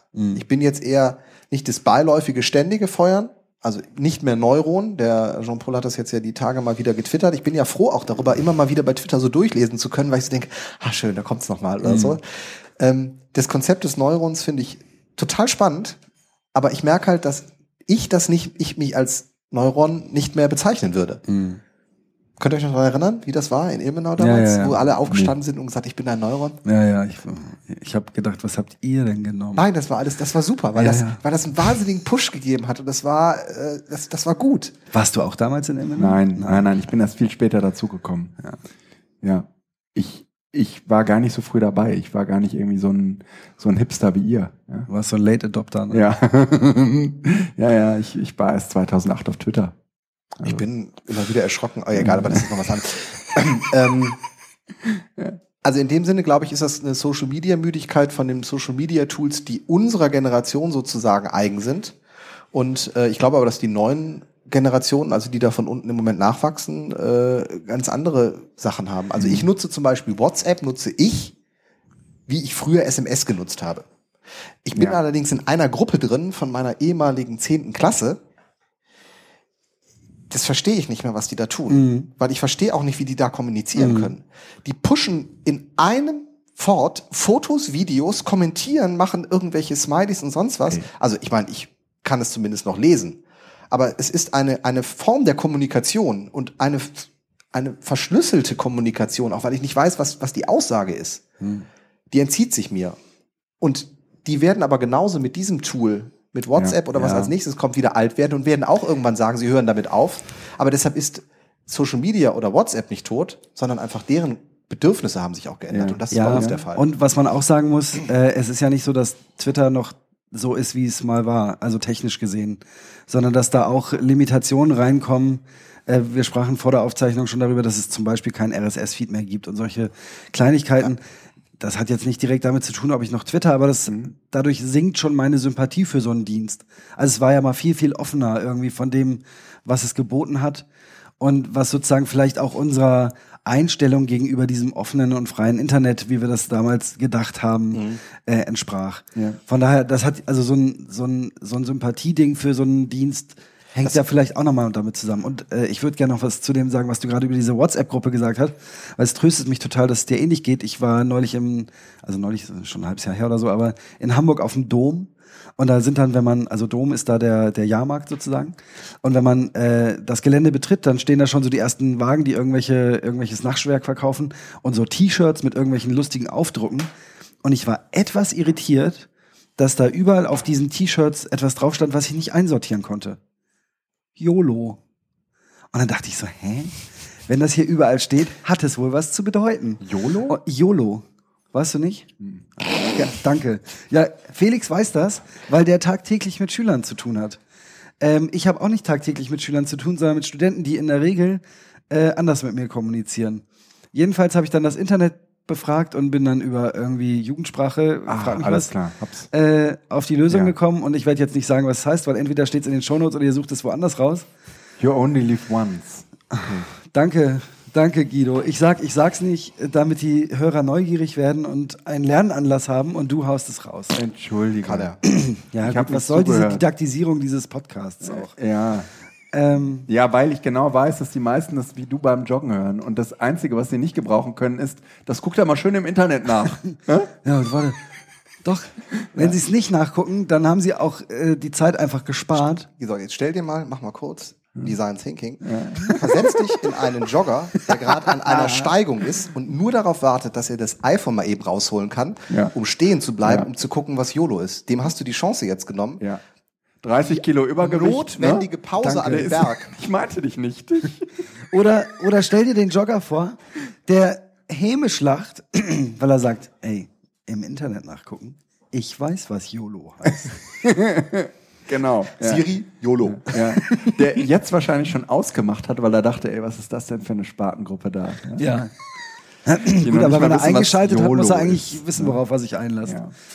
YOLO, okay. Ähm, mir geht es tatsächlich mit diesen äh, Kurznachrichtendiensten äh, ähnlich. Früher habe ich sie vor allen Dingen dazu benutzt, vor- also während Veranstaltungen. Ja, sie äh, waren so das Kommunik Kommunikationsmedium, um irgendwie mit der Gruppe, mit der Bezugsgruppe in Kontakt zu bleiben. Ja, aber nicht nur mit der Bezugsgruppe, sondern ganz spannend über Hashtags ja tatsächlich auch mit anderen Leuten zu diskutieren, die auch da waren und plötzlich auch entweder deiner oder einer ganz anderen Meinung Nee, waren. nee, ich meine jetzt äh, Ach, du WhatsApp meinst und so- ach, Streamer und so. ja, ja. Ne? Ähm, da, dafür waren die ganz gut gedacht. Mhm. Und heute merke ich, dass sich diese Gruppen nach der Veranstaltung Nicht auflösen. nicht auflösen, Ja. sondern dass die weiterhin da sind. Und ähm, das ähm, hat zur Folge, dass man einen Großteil seiner, also dass man so ständig in Kontakt ist, ja, und zwar Mhm. auf einer, auf so einer ähm, Ever-on-Ebene, wie man das früher von Twitter kannte, Mhm. Ähm, aber immer sozusagen auch im Hinterkopf hatte, naja, letztendlich lesen es irgendwie äh, ein paar tausend Menschen bei Bedarf. Ja? Das geht ja tatsächlich bei diesen Diensten nicht, sondern man weiß Nicht so leicht. ziemlich genau, wer es liest, äh, was umgekehrt dazu führt, dass die Kommunikation wesentlich vertraulicher wird.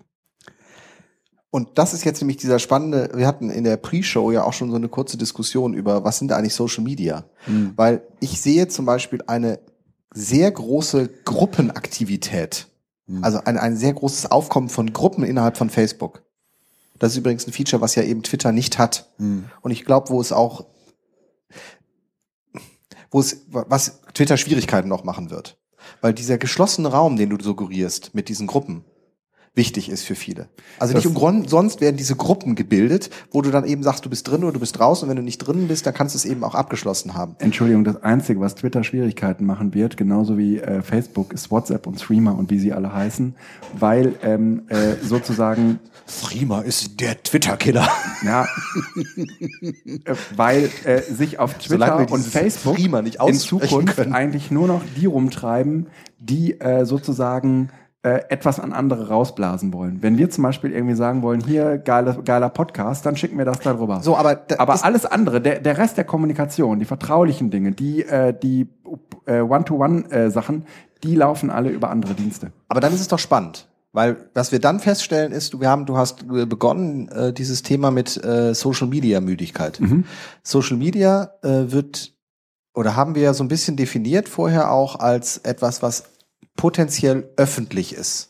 Also was social ist, was, was auch, wo ich mich selbst zu assoziieren kann, weil ich weiß, was darin abgeht. WhatsApp ist unter diesen Bedingungen eigentlich nicht Social Media, weil es ist immer eine geschlossene Kommunikation. Zumindest könnte man so definieren. Und wenn wir das so definieren, bedeutet das eigentlich, dass wenn auch Facebook immer mehr in diese Richtung geht mit den Gruppen und WhatsApp und die ganzen iMessage und sonst was, diese, diese Chat-Programme, die wieder äh, aufleben, dass das nicht Social Media ist und dass Social Media im Gegenzug dazu eigentlich zu einer reinen Werbetrommel wird. Ja.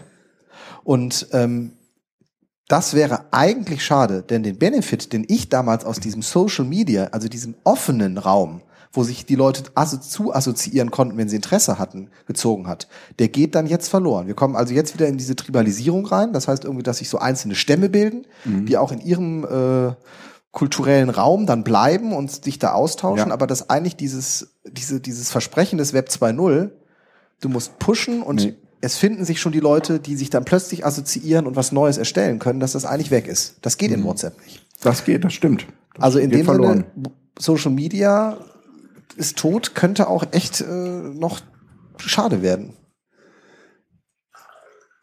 Warten wir mal ab. Warten wir mal ab. Wer Die- von euch liest denn noch Blogs? Ich.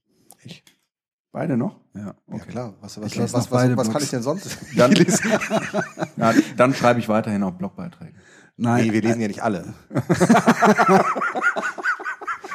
Und auch keine, die zwei Stunden dauern. Ach so. du meinst Blogbeiträge, ne? Ja, was? Ja, Ja, nee, also ja. Das, ich finde ja schön tatsächlich, dass Leute auch mal lange Blogbeiträge schreiben. Das passiert Ja, ja, viel zu selten. Ähm, ich finde nochmal spannend diese Frage, wann, wann ist denn irgendein Media social? Weil eine, eine WhatsApp oder eine Facebook-Gruppe, ich bin in, eine, in so einer Facebook-Gruppe äh, Lehramt Uni Hamburg, da sind über 1000 Leute drin, was ja auch gar nicht so viel ist, aber ich meine, es ist schon mal mehr als meine Fußballmannschaft oder sowas. Ähm, Du spielst Fußball? nein. Ach, ein Glück. Ähm, und ähm, Wird Fußball gespielt, aber lass mal. Jedenfalls, ähm, da, das ist ja auch Social, was da passiert, eben in einem beschränkten Rahmen. was ich aber eigentlich, offen, was ja. ich aber eigentlich spannend finde, äh, und das passiert halt in diesen Gruppen, glaube ich, auch in einem beschränkten Rahmen, nämlich kontextbezogen Lehramt Uni Hamburg in dem Fall. Äh, aber das ist, was wir ja von Twitter oder Delicious oder so von früher kennen, dass Leute zusammenkommen, die sich nicht kannten, aber die ein gemeinsames Interesse haben. Versteht ihr, was ich meine? Ja, ja. Ja, voll. Und- Das, das und die Frage- trotzdem noch. Ja, ja, stimmt. Genau. Die bauen im Grunde genommen ihre kleinen Twitter-Erfahrungen, die wir mit Twitter hatten, aber das war das Tool, aber es waren, haben nicht viele genutzt, bauen die sich jetzt neu auf in den großen Netzwerken, in denen sie sich kleine das, Netze was, bauen. das, was Mi- Nix, Mixed sich ja eigentlich gewünscht hat, äh, als es bei Facebook noch keine Gruppen gab oder Ja. so, dass alle eine eigene Mixed-Community für ihre Fußballmannschaft oder so machen. Äh, und teilweise ja immer noch tun, weil sie einfach äh, deutsches oder europäisches Datenschutzrecht haben und Mhm. nicht amerikanisches. Ähm, da, da, ja, stimmt. also da, das ist ja auch schon noch eine Form von Social Media und ich würde auch nochmal Ja. unterscheiden zwischen Web 2.0 und Social Media, weil da ja auch diese ganzen technischen Dinge mit dranhängen, so dieses ganze Ajax-Zeug und so. Als politisch denkender Mensch muss ich sagen, Medien sind nicht sozial. Ja. Da, und also ich glaube, wenn man sowieso in diese, in diese Theoriediskussion einsteigen würde, dann Ja. würde man sowieso zu einer anderen Ja, ja. Definition kommen. Ich, ich wollte das jetzt auch wirklich auf ganz Aber so diese, trivialen diese Ebene lassen, Genau, ja. diese ganz praktische Frage, äh, ist Social Media tot? Haben wir eine Social Media Müdigkeit? Ich glaube nein. Ich glaube, dass die Leute heute noch viel mehr mit ihren äh, Kontakten oder Nicht-Kontakten auf digitalem Wege kommunizieren, als es früher der Weg war. Es ist aber nicht mehr so ähm, sichtbar von außen, sondern ähm, da brauchst dann doch irgendwie sowas wie eine Gym-Studie oder so, die halt feststellt, oder so eine Education-Evaluation, die halt feststellt, wie viel dann doch irgendwie kommuniziert wird. Ja, weil eben das, äh, erstens, weil es nicht mehr unser, ähm, unsere Peer Group ist. Das heißt, wir, wir können das nicht mehr sehen, weil es eh vor unseren Augen Ja, abläuft. was nicht stimmt, unsere Peer Group, also die Silver Surfer kommen jetzt ja zunehmend zu Facebook. Stimmt. ähm, und ähm, zum anderen, also ich finde diesen Aspekt äh, gut zu sagen, dass im Grunde genommen äh, das, das, dieser Social-Charakter nicht aufgehoben wird, Mhm. ähm, weil äh, es sich trotzdem eben Interessensgruppen finden zu einem Thema und damit auch Leute, die sich bisher nicht kannten und damit Genau. der Effekt, den wir damals mit äh, Twitter hatten, ähm, im Grunde genommen reproduziert wird. Also äh, in dem Sinne ist Ich- es eben ich nicht glaube, tot, äh, sondern es verändert sich einfach und dadurch, dass es so in die Masse geht, müssen eben auch neue Formen gefunden werden, weil du kannst nicht mehr mit mit mit 2000 Leuten äh, oder 10.000 oder 15.000 Leuten bei äh, Twitter in eine vernünftige Kommunikation treten. Ja. Also wer 20.000 Follower hat und einen Tweet gibt und auf jeden Tweet gibt es 20 Antworten mit ja, nein, vielleicht oder äh, irgendwelchen blöden Sachen, da kannst du ja auch nicht mehr kommunizieren. Mhm. Das ist ja nicht unser Problem. Das ist Ja. nicht unser Problem, aber das Nee. äh, Ja. skaliert halt irgendwann in eine, in eine, in eine Nonsens. Und Ja. was ich, was ich sozusagen ähm, Facebook im Vergleich zu Twitter zum Beispiel zugutehalten muss, und das, da muss WhatsApp irgendwie nachlegen, finde ich, ist so dieses äh, nachvollziehbar machen, wer antwortet denn auf was. Und Facebook ist da, glaube ich, jetzt gerade noch mal so einen Schritt weiter gegangen, dass man auf einzelne Kommentare noch mal antworten kann oder sowas. Da ist Ähm, App.net viel, viel weiter, aber App.net ja, ist wieder gut. so Nische. Genau, das, Das schnallt halt keiner, ne? Aber so, Genau. dass du nee, das und- schnallt jeder, aber es ist zu naja, teuer. ja, aber das App.net äh, brauchbar sein könnte. Ähm, und Twitter bietet das ja grundsätzlich auch an, wenn alle richtig antworten und so, ne? Aber- Aber es ist halt, ich glaube, dass, dass äh, holt die Nutzer einfach mehr ab, dass sie sagen können, okay, irgendwer hat was geschrieben und deren ganzen Freunde kommentieren da. Äh, Es gibt von dem Ort, äh, wo ich aufgewachsen bin, auch so eine äh, Gruppe irgendwie Leute aus dem Dorf helfen Leuten aus dem Dorf. Und da sind auch irgendwie Unmengen von Leuten. Und dann schreibt einer, ja, ich habe hier einen Schrank abzugeben, hat jemand Interesse? Und dann, oder ich brauche jemanden, der mir beim Baumsägen hilft. Und das gibt es, glaube ich, in allen Städten. Das habe ich jetzt Ach so. gesehen bei Facebook. Das gibt es in fast allen Städten irgendwo so. Äh, Stadt XY, wer hilft wem oder ich brauche, ich suche Ja. oder sonst was, also Selbsthilfegruppen und da ist voll was los. Oder äh, auch diese, diese Facebook-Gruppe, ähm, du kommst aus, wenn du. Und dann sollst du das Wort ergänzen oder den Satz ergänzen. Und da werden dann alte Postkarten und Bilder aus dem Dorf und so gepostet. Aber also was ich jedenfalls sagen wollte, auch da treffen Leute aufeinander, die sich eigentlich nicht kennen. Und, ähm, und es ist halt viel nachvollziehbarer, wer antwortet da auf was. Ähm, Aber es ist eben social. Es ist eben nicht, nicht Es- social. Ja, Genau. Es ist sozusagen äh, nur nicht open oder nicht per se open. Und einen ganz großen Anteil haben natürlich auch all unsere Freunde, die werbetreibend unterwegs sind und irgendwelche Gruppen okkupieren, um da äh, Spam oder auch äh, manuellen Spam machen, oder ja. irgendwas zu betreiben. Das ist halt auch der Grund, warum viel geschlossen gemacht wird, weil Leute sich mit sowas nicht rumplagen wollen. Ja, klar. Und die grundsätzliche Diskussion kann man jetzt auch noch wieder machen, ist, kann, kann Facebook überhaupt open sein? Ja, genau. Nee, ja, also ich ich meine, das ist dann ja nochmal eine Ebene drüber, genau. aber Ja. Hallo, ich bin's wieder. Ralf hat nach Hattingen sein Lockpicking-Werkzeug mitgebracht und wird ähm, im Folgenden so ein bisschen erläutern, wo er es her hat und was Lockpicking überhaupt ist. um das vielleicht nochmal kurz zu erläutern, ich habe dieses Werkzeug mitgebracht, äh, das ich gekauft habe beim bei diesem Chaos 30C3, Communication ja. Club Kongress im Dezember, über den in der letzten Ausgabe schon ganz viel berichtet wurde. Und da waren die Sportsfreunde der Sperrtechnik Deutschland e.V. vertreten. Die sind zu finden unter lockpicking.org. Und die haben dort ähm, Nicht Picklocking? Nein. Und die haben dort ähm, erläutert und im Prinzip mit einem pädagogisch ähnlichen Ansatz, ähm, wie man mit diesem relativ simpel daherkommenden Metallwerkzeug Schlösser öffnen kann und wie man auch mit, das ist ja irgendwie altbekannt, mit so Plastikkarten äh, Türschlösser öffnen kann, die nicht verschlossen sind. Und als drittes und am meisten beeindruckendes, und deswegen wurde es da, glaube ich, auch nicht verkauft, mit einem Metalldraht äh, nicht verschlossene, also nicht abgeschlossene, aber durchaus verschlossene Türen öffnen kann. Und äh, das hatte den Effekt, dass relativ viele Leute erstmal ganz neugierig waren, wie das dann überhaupt geht. Ähm, also das, was wir hier liegen haben, wird, äh, glaube ich, auch als Dietrich bezeichnet. Und ähm, zum anderen irgendwie auch erschrocken waren, wie leicht, und das ist dann Guidos Thema, äh, wie leicht man offensichtlich auch ihre Wohnungstür oder ihr Fahrradschloss oder Vorhängeschloss oder was auch immer damit öffnen kann. Und ähm, Ich muss mir das jetzt nur noch beibringen. Felix, Felix und meine Einschätzung äh, decken sich da, dass diese, dieser Workshop ein fortwährendes Angebot während dieses Kongresses über mehrere Tage war und es eigentlich dauerhaft Es war immer voll besetzt egal wie viel Uhr man da vorbeigekommen ist, weil das, glaube ich, einen wahnsinnigen Reiz einfach macht, weil das, und da hast du schon recht, das ist was anderes als ein Passwort zu knacken. Es hat was Haptisches und du Ja. hast am Ende den Erfolg. Naja, es ist halt letztlich. Und es ist ein simples Passwort, also ein Schloss ist ein sehr simples Passwort. Ne? Naja, aber du musst, äh, um das Passwort zu knacken, ähnlich wie bei dem Schloss, das System verstanden haben, wie dieses Schloss funktioniert. Nee, Sonst nicht mal das. knacken. nicht mal das. Nicht? Nein. Also ich finde, also nach meinem Verständnis, du musst ein Grundverständnis haben. Du musst es nicht komplett verstanden haben. Du musst auch kein Genie sein. Das hängt mit der Qualität auch ein bisschen, zumindest mit der Qualität des Schlosses zusammen. So würde ich das zumindest einschätzen. Also es gibt Schlösser, wo das relativ leicht geht und es gibt welche, die sind ein bisschen komplizierter. Ja. Ähm, und ähm, was ich halt daran spannend finde, ist halt dieses, dieser Moment von, okay, da ist ein Schloss vor, ich krieg's nicht auf, ich rufe einen Schlüsseldienst. Versus, ich kenne jemand, der Lockpicking kann, der mir quasi den Schlüsseldienst ersetzt. Und eigentlich diese Tür, die ich ja für sicher halte und die ich eigentlich so nicht aufbekomme, mit ein bisschen einfachem Metallwerkzeug bekomme ich sie auf. Und so ähnlich ist es ja eigentlich auch mit Passwörtern.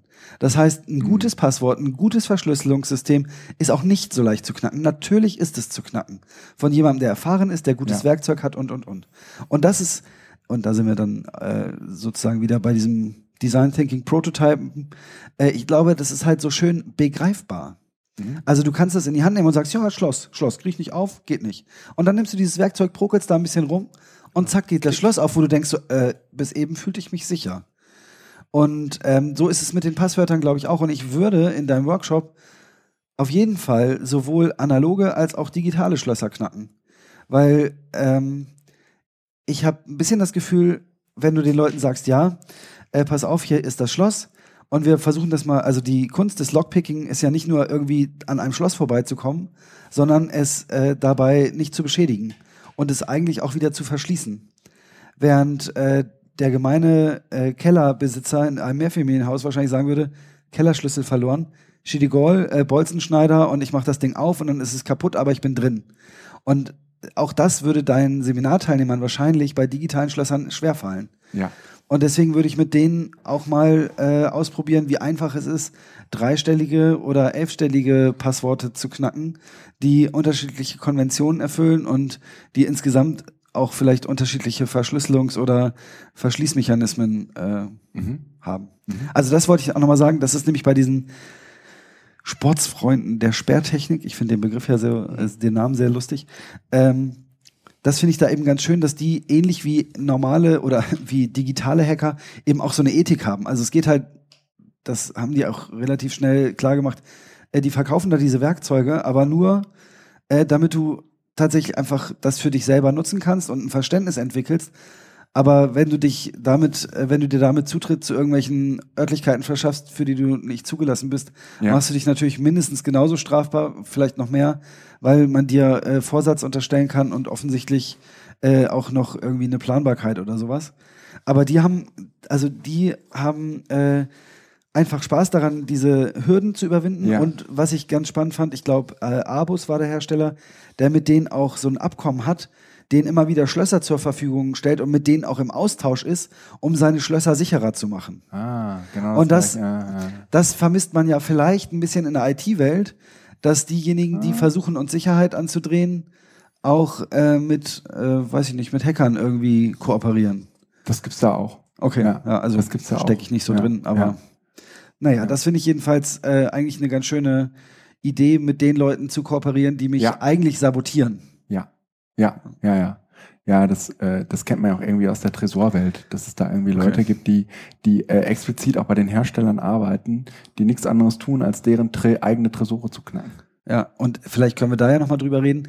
Jetzt hat der CCC irgendwie äh, die Bundesregierung und diverse Ämter und so verklagt, äh, wo man sich ja schon fragt, äh, ob diejenigen, die da klagen, nicht auch diejenigen sind, die im Auftrag selbiger Behörden äh, eigentlich äh, bestimmte Maßnahmen durchgeführt haben. Und ob der CCC quasi jetzt äh, sein Gesicht dafür hinhält, diese Klage, also ich bin erstmal dem CCC sehr dankbar für diese Klage, weil ich glaube, äh, das ist die sind ja einzige. Mitkläger oder Hauptkläger, aber äh, hier internationale pff, der Menschenrechte äh, Okay. steht da ja eigentlich hinter. Ah, also auf jeden Fall finde ich super, weil wenn ich die Bundesregierung wäre und der CCC äh, klagt mich an wegen irgendwelcher Datenschutzgeschichten, dann äh, ist das, glaube ich, die einzige Organisation, wo ich ein bisschen zittern würde, dass sie vielleicht auch wissen, wie man dahinter kommt oder mir was Böses antun könnten.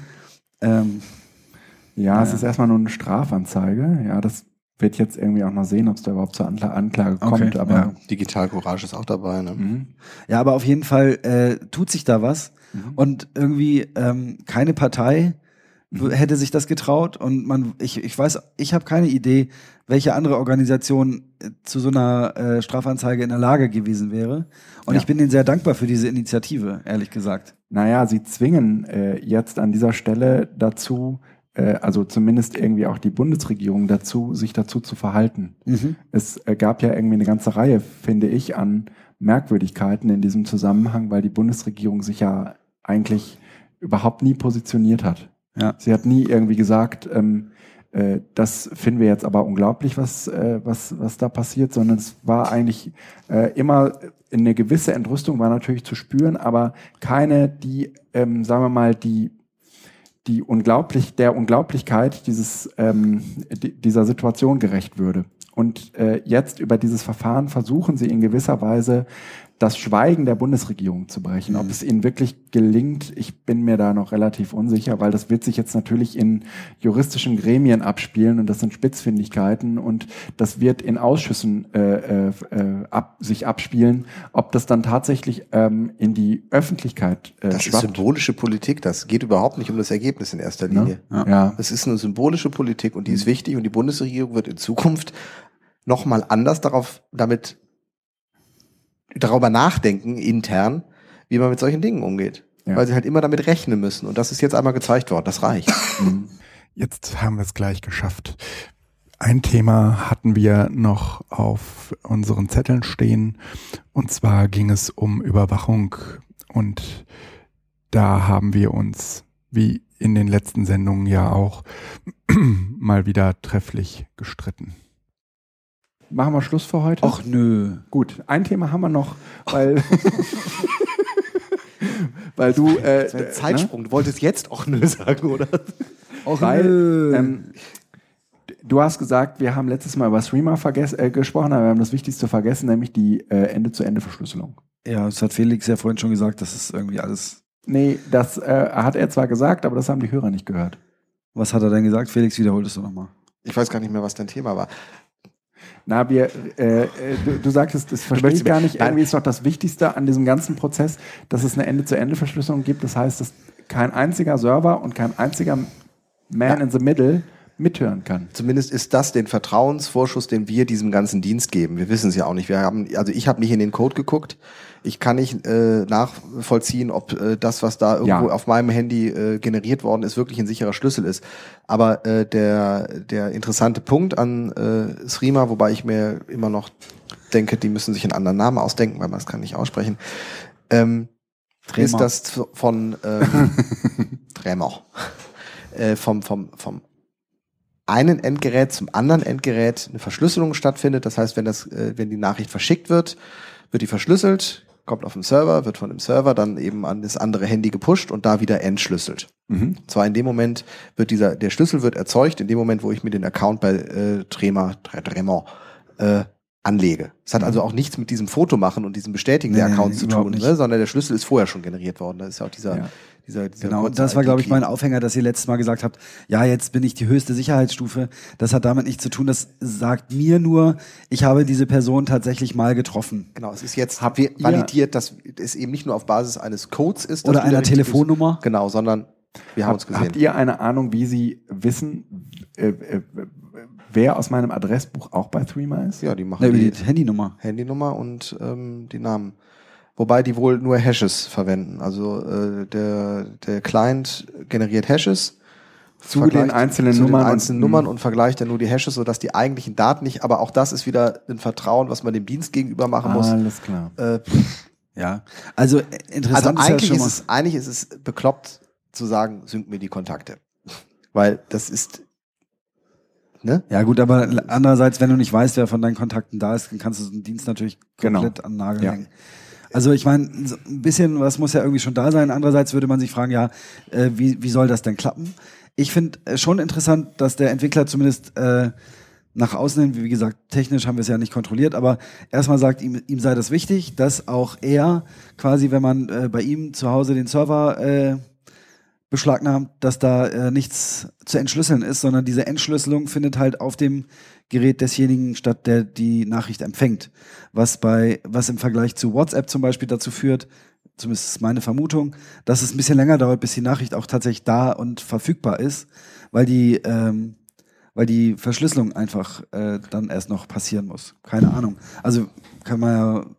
Müssen wir, aber äh, der, der äh, wenn es darum, ja, also wirklich äh, Informationen, die sensibel sind, würde ich darüber auch nicht kommunizieren, nee. weil äh, Ach, wir natürlich, natürlich ja, also äh, man muss es nochmal unterscheiden. Wenn ich zu Hause ein eigenes Gerät habe, ein eigenes System habe, das verschlüsselt Mails machen kann, und ich habe es aber selbst aufgesetzt, dann habe ich die Kontrolle auch darüber, was läuft auf meinem System. Selbst Zwar aufgesetzt. Du würdest doch immer auf irgendeine Open Source zurückgreifen. Aber genau da kann ich reingucken. Also das heißt, ich kann theoretisch ein System machen. Ich mach, sag nicht, dass ich das, dass ja. ich das mache, aber ich kann theoretisch mir ein System zusammenbauen zu Hause, das ich selbst verstehe, mhm. bis zu diesem Punkt der Verschlüsselung. Ja.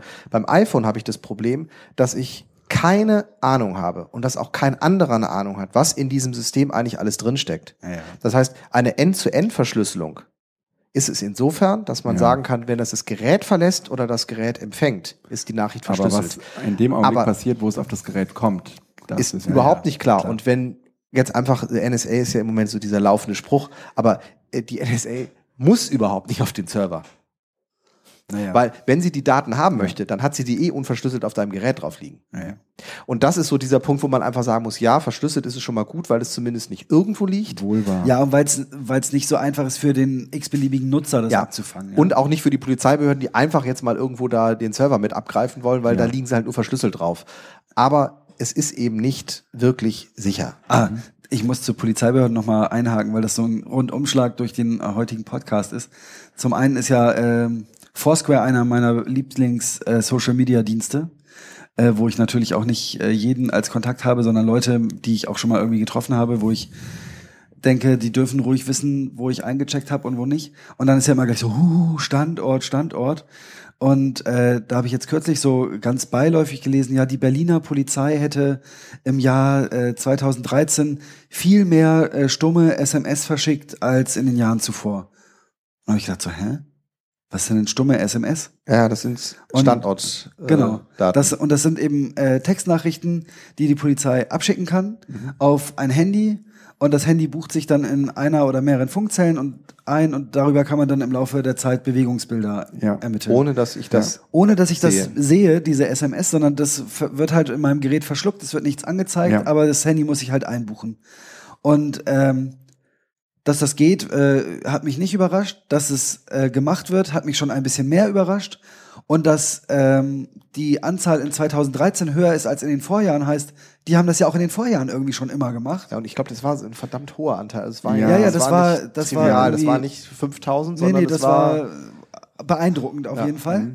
Und ähm, da habe ich nochmal gedacht, so ja, jeder, der sagt, nee, ich will kein Smartphone wegen und so, der soll einfach nach Hause gehen und sich einschließen, weil irgendwie mit jedem stinknormalen Handy und selbst ohne das, also ich meine, Kartenzahlung und da brauchen wir nicht über Payback oder irgendwelche anderen Bonusdinger reden. Alles, wo ich irgendwie digital in Erscheinung trete in meinem Leben, äh, bin ich trackbar, zumindest mal von Behörden.